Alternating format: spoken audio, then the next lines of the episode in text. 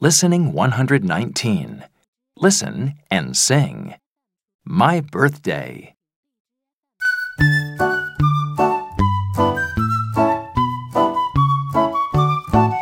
I had a great day yesterday. I didn't shop or cook. I didn't work, I didn't swim, I didn't read a book.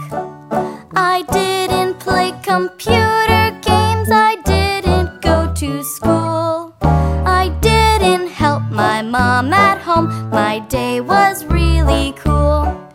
It was my birthday yesterday, hooray, hooray, hooray. I had a party with my friends, we sang and